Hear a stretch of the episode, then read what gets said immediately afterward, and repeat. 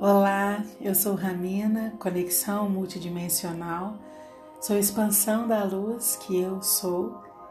Esse é o novo despertar percepções multidimensionais com o tema É melhor não dizer nada.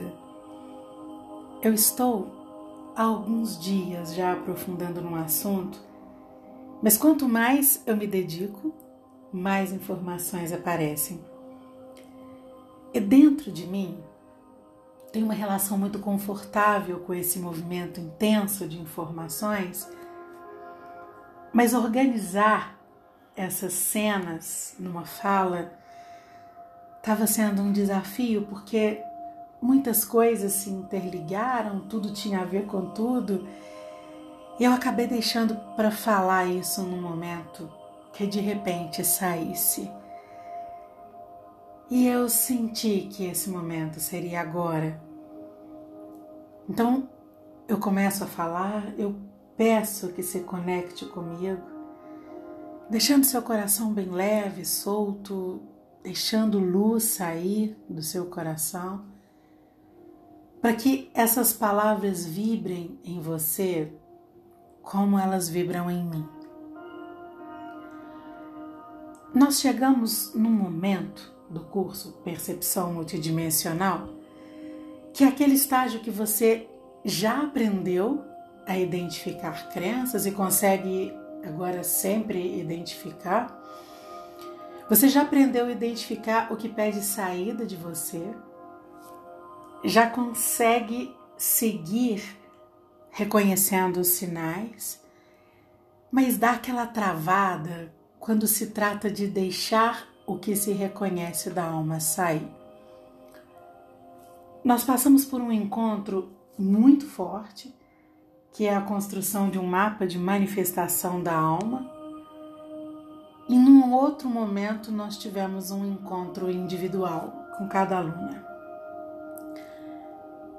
E nesse meio tempo, entre o mapa e o encontro individual, eu fiquei com essa sensação do que significa deixar a alma sair. Qual que é o sentido desse movimento, que tem que ser um movimento natural? Mas qual que é o sentido disso para cada uma daquelas pessoas? É claro que existem milhares de crenças que nos prendem, e quando nós aprendemos a identificar essas crenças e nos colocamos à disposição do que essa integração faz conosco, que é um processo bem destrutivo mesmo. Um processo de deixar de dar força para tudo que nós pensamos que nós fomos. Então, não é uma substituição de crenças, é deixar aquilo perder o sentido e dar conta de você depois que aquilo sai de você. Então, eu estou falando de processos muito fortes que nós vivemos quando lidamos com as nossas construções de vida, com essa seriedade, com esse nível de comprometimento, e não simplesmente querendo acabar com tudo, querendo eliminar crenças. Então, sempre lidar com a nossa estrutura de vida acaba sendo uma observação constante e uma entrega verdadeiramente profunda que não dá para gente imaginar. Então eu estava cozinhando um dia desses e com essa sensação em mim. Se abrir para a alma não é uma questão motivacional. Não existe uma mudança na vida que seja motivacional. Não existe. Toda mudança é motivacional quando você acredita que consegue fazer a mudança na própria coisa para você atingir um determinado resultado. E não existe isso de mudar a vida mudando as coisas ali na vida. Existe mudar o que você usa para criar a vida. E é isso que a gente faz aqui. Embora nós tenhamos desenvolvido várias teorias sobre isso e nós aprendemos a ser motivacionais, alma não supre necessidade nenhuma. Alma não completa o que te falta. Então você não depende da alma para viver do jeito que sempre viveu. É um processo que tem que ser de dentro para fora, simplesmente por você perceber que tudo que fez para completar, para suprir, não funciona. E todas aquelas faltas, aquelas velhas necessidades que foram aparentemente supridas, elas estão se escancarando para você agora. E é isso que está doendo, pedindo acolhida. A gente vai crescendo aqui nessa montagem de novos sentidos.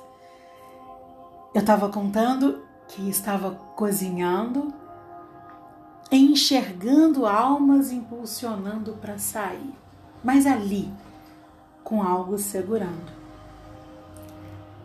E é claro que quando seguramos uma força dessas, um impulso que é da nossa natureza, a nossa força para barrar tem que ser muito maior.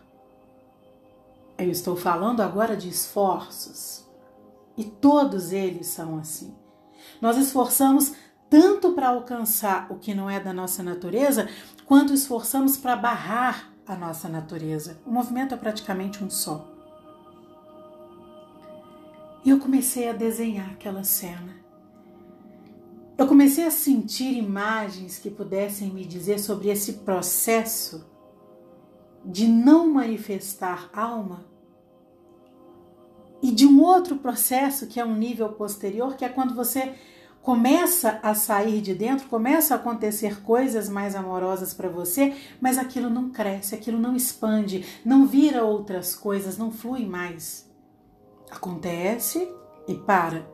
São duas situações de crescimento: o movimento de saída e o movimento de expansão após saída. Eu estou falando aqui devagar, pausado, tentando trazer esses desenhos aqui para minha fala para que você possa se reconhecer aqui no fato de não conseguir manifestar o que sente que está forte em você. E naquele momento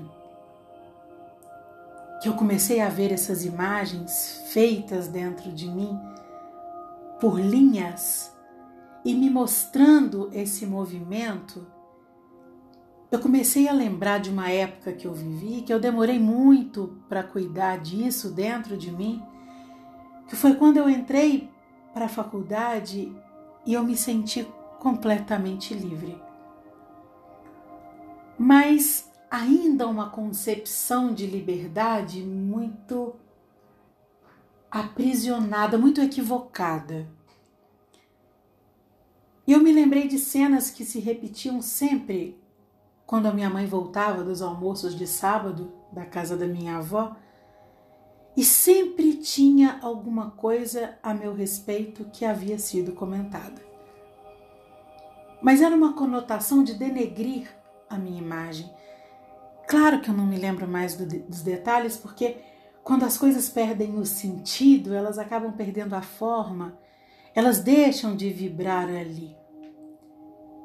E essa cena vinha agora com outro propósito. Ela estava ali envolvida com uma inquietação minha, com relação a colocar a alma dessas meninas para fora de uma forma natural. E eu queria enxergar processos enxergar origens. E aí eu entendi que seria mais fácil enxergar a, a, partir de um processo em mim que eu já conhecia, que eu já tinha identificado tudo que aquilo havia causado. Então essa cena me veio para enxergar processos. Os detalhes ali não seriam importantes, mas a essência do que acontecia. E a essência é que eu vinha de uma história que eu fui me calando cada vez mais. Cada momento da minha vida me fez sentir que quanto mais calada, mais aceita. eu era tão intensa que eu me lembro da minha mãe dizer que não sabia se era melhor eu feliz ou eu triste. E tudo foi se acumulando e me calando. Mas tinha uma coisa muito interessante. Eu tinha clareza da minha espontaneidade. E o que me incomodava em tudo era justamente não poder ser espontânea. Eu tinha essa consciência de quando eu não estava sendo espontânea. Olha que legal. Então eu me retraía, mas a primeira oportunidade que eu me sentia livre, eu soltava tudo. Eu descarregava eu ali acumulada. Só que saía acumulado de espontaneidade, mas também essas feridas começavam a sair com espontaneidade também. Era uma mistura de alegria represada, mas uma necessidade de me sentir amada, entende? Então isso acabava se tornando estranho para as pessoas, era fora do padrão. E sempre após uma entrega dessas, vinha uma retração ainda mais forte. A sensação de que é melhor não dizer nada. Só que eu adoecia, eu tinha dores de garganta terríveis, eu vivia com febre, mas eu fui me calando. Isso então dos 17 anos para frente. Eu observava onde que tinha espaço para ser eu e eu acabava criando esses espaços, mas de alguma forma eu sempre me decepcionava quando eu tinha que me encaixar em padrões, principalmente profissionais, porque eu era a intelectual, a extrema competência, mas despadronizada. Bom, vamos lá. Então, o fato de saber que a minha família falava de mim e que as coisas que eu deixava sair e que acabavam me expondo eram assuntos de fim de semana, isso me fez sofrer muito. Isso me fez literalmente deixar de ser quem eu era ou quem eu pensava que eu era. E fui seguindo assim por um bom tempo até meados dos 29 anos, que foi quando eu adoeci. Mas hoje nós vamos centrar aqui nessa mesa de família que fazia eu me sentir a pessoa mais indesejada do mundo. Porque dizer que eu era desencaixada seria um elogio. Então eu me sentia indesejada. Ali eu comecei a parar definitivamente de me colocar para fora. Então vejam o movimento agora do que, que aconteceu nessas imagens. Eu via aquela cena, eu percebia o que ela estava querendo dizer, mas eu enxergava as minhas alunas, cada uma com as suas histórias, passando por essa sensação de um dia terem se calado. E aí eu expandi a luz do meu coração naquela cena. E naquele momento eu enviei uma mensagem para elas pelo celular pedindo que elas parassem por um momento o que elas estavam fazendo e acolhessem momentos da vida delas em que sentiram que não valeria a pena dizer nada. E foi uma sintonia tão grande entre esse momento que eu vivia, que eu identificava, e o momento que elas estavam vivendo naquela hora. E a partir dessa experiência, nós conseguimos começar a trazer o controle das nossas emoções como algo para ser olhado ali com amor e com consciência disso tudo.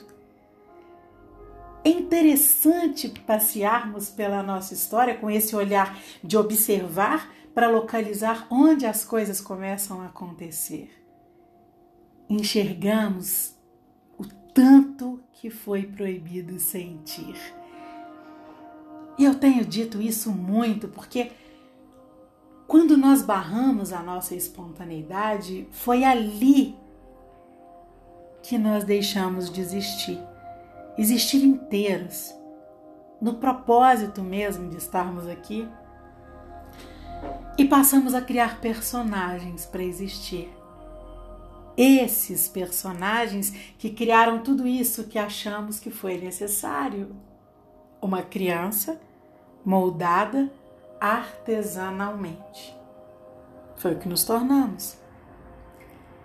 Então, nós usamos o controle das emoções como forma de sobrevivência, de encaixe nos padrões.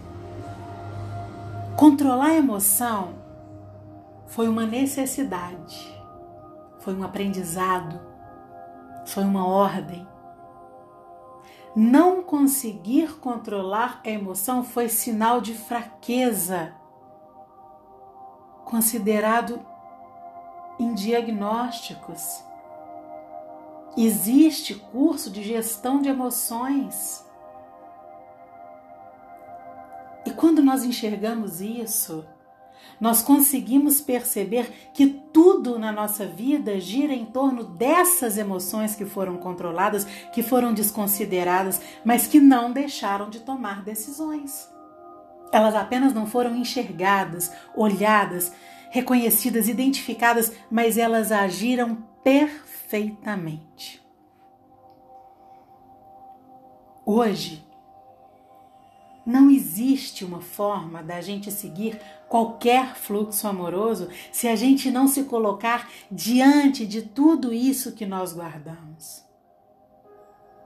E se você assistir a live de hoje, que vai acontecer às 20 horas no meu Instagram, arroba ramina.despertar, você vai poder sentir isso nas alunas que vão participar, contando o que elas vivem quando nós começamos a trazer essas prisões internas para nós enxergarmos. Não existe forma de soltar a alma para guiar a nossa vida se nós não enxergamos o que está aprendendo tudo isso. E não é uma coisa só, é uma vida inteira. A nossa forma de pensar nos segurou tanto, nos limitou tanto, criou tantas regras e não distingue os sentimentos, esconde absolutamente todos eles. E todos eles foram sentimentos que estavam condicionados ao que pensamos. E pensamos condicionados às crenças às quais nos sustentamos. É uma vida a desconstruir, dia após dia, para nos construirmos nessa unidade. Nós não podemos mais banalizar as crenças, banalizar os nossos sentimentos. Tudo isso é muito sério, é a nossa vida, é a nossa forma de criar a nossa vida, é a nossa estrutura, é a nossa forma de reconhecer ou de negligenciar os nossos caminhos. Nós vivemos sem a menor consciência do que significa tudo isso aqui é muito maior do que nós aprendemos a imaginar. Nós vivemos um tempo hoje cheio de oportunidades para identificarmos crenças, para acolhermos todas elas com um amor tão profundo que tudo que nós demos conta de ser não faz mais sentido se repetir. Toda crença se abre em várias crenças. Nós nunca podemos lidar com as crenças como algo a ser eliminado. Crenças são direcionamentos para você ir se desbravando e deixando tudo isso perder o sentido dentro de você, para que perca o sentido fora de você. Nós não podemos considerar as crenças como as nossas inimigas, elas foram as nossas estruturas, elas só não nos servem mais. Precisamos estar inteiros nesse processo de desconstrução e que é um processo nível, outro nível, outro nível, outro nível de percepção, de consciência. Nós fomos muito exigentes conosco. Nós somos muito rígidos, diria cruéis conosco. Aquela imagem da sensação de que não vale a pena falar ia se integrando à luz, a imagem das minhas alunas ia também se integrando a essa luz? E finalmente tivemos oportunidade de acolher tudo isso individualmente, enxergando as origens de tantas presenças que se perderam nesse tempo. Esse medo de deixar sair é o medo do lugar onde isso vai chegar. Olha só, é o medo do julgamento. Por isso que é tão importante nós conhecermos o lugar de onde tudo sai em nós. E a vibração amorosa se encarrega de chegar em lugares que vibram em sintonia com esse lugar. Esse potencial amoroso para saída que precisa ir abrindo as possibilidades para que novos lugares amorosos se conectem, como aqui, como nós. Quando eu digo que hoje eu amo o que eu faço, uma das coisas que eu faço é falar livremente. Só que usando uma fonte que eu desconhecia. Hoje eu falo sem dor, hoje eu falo sem pensar, hoje eu falo sem me planejar, sem metas. Eu falo sem determinar o lugar que eu tenho que chegar ou que a minha fala tem que chegar. Eu falo sem me preocupar com o lugar onde isso vai chegar em você. Olha isso. Mas que eu acabo te cutucando para você usar seu coração para que tudo isso te transforme em você inteiro. Eu não falo, deixa vibrar em você isso que vibra em mim. Talvez um dia a crença de que é melhor não dizer nada tenha feito todo sentido para você. Tanto te anulando, como anulando a essência das pessoas pela sua percepção. Mas hoje, com essa oportunidade de nos vasculharmos, reconhecermos que somos alma, só nos resta nos permitirmos sair não porque temos um lugar a chegar, mas porque amor represado acaba perdendo o sentido de estar aqui. Não que o melhor seja dizer, mesmo porque corremos o risco de passarmos a dizer por dizer para deixar sair, mas sair de um lugar ferido e nutrindo feridas por aí. Não. O fundamental agora é conhecer de onde sai o que tem que sair de você. E você pode acabar conhecendo um lugar amoroso. Então, mais uma vez, apenas solte. Saiu. E eu entrego esse novo despertar na vibração da nossa existência em unidade. E eu envio a você a vibração do amor que eu fortaleço em mim. Receba com um intenso abraço.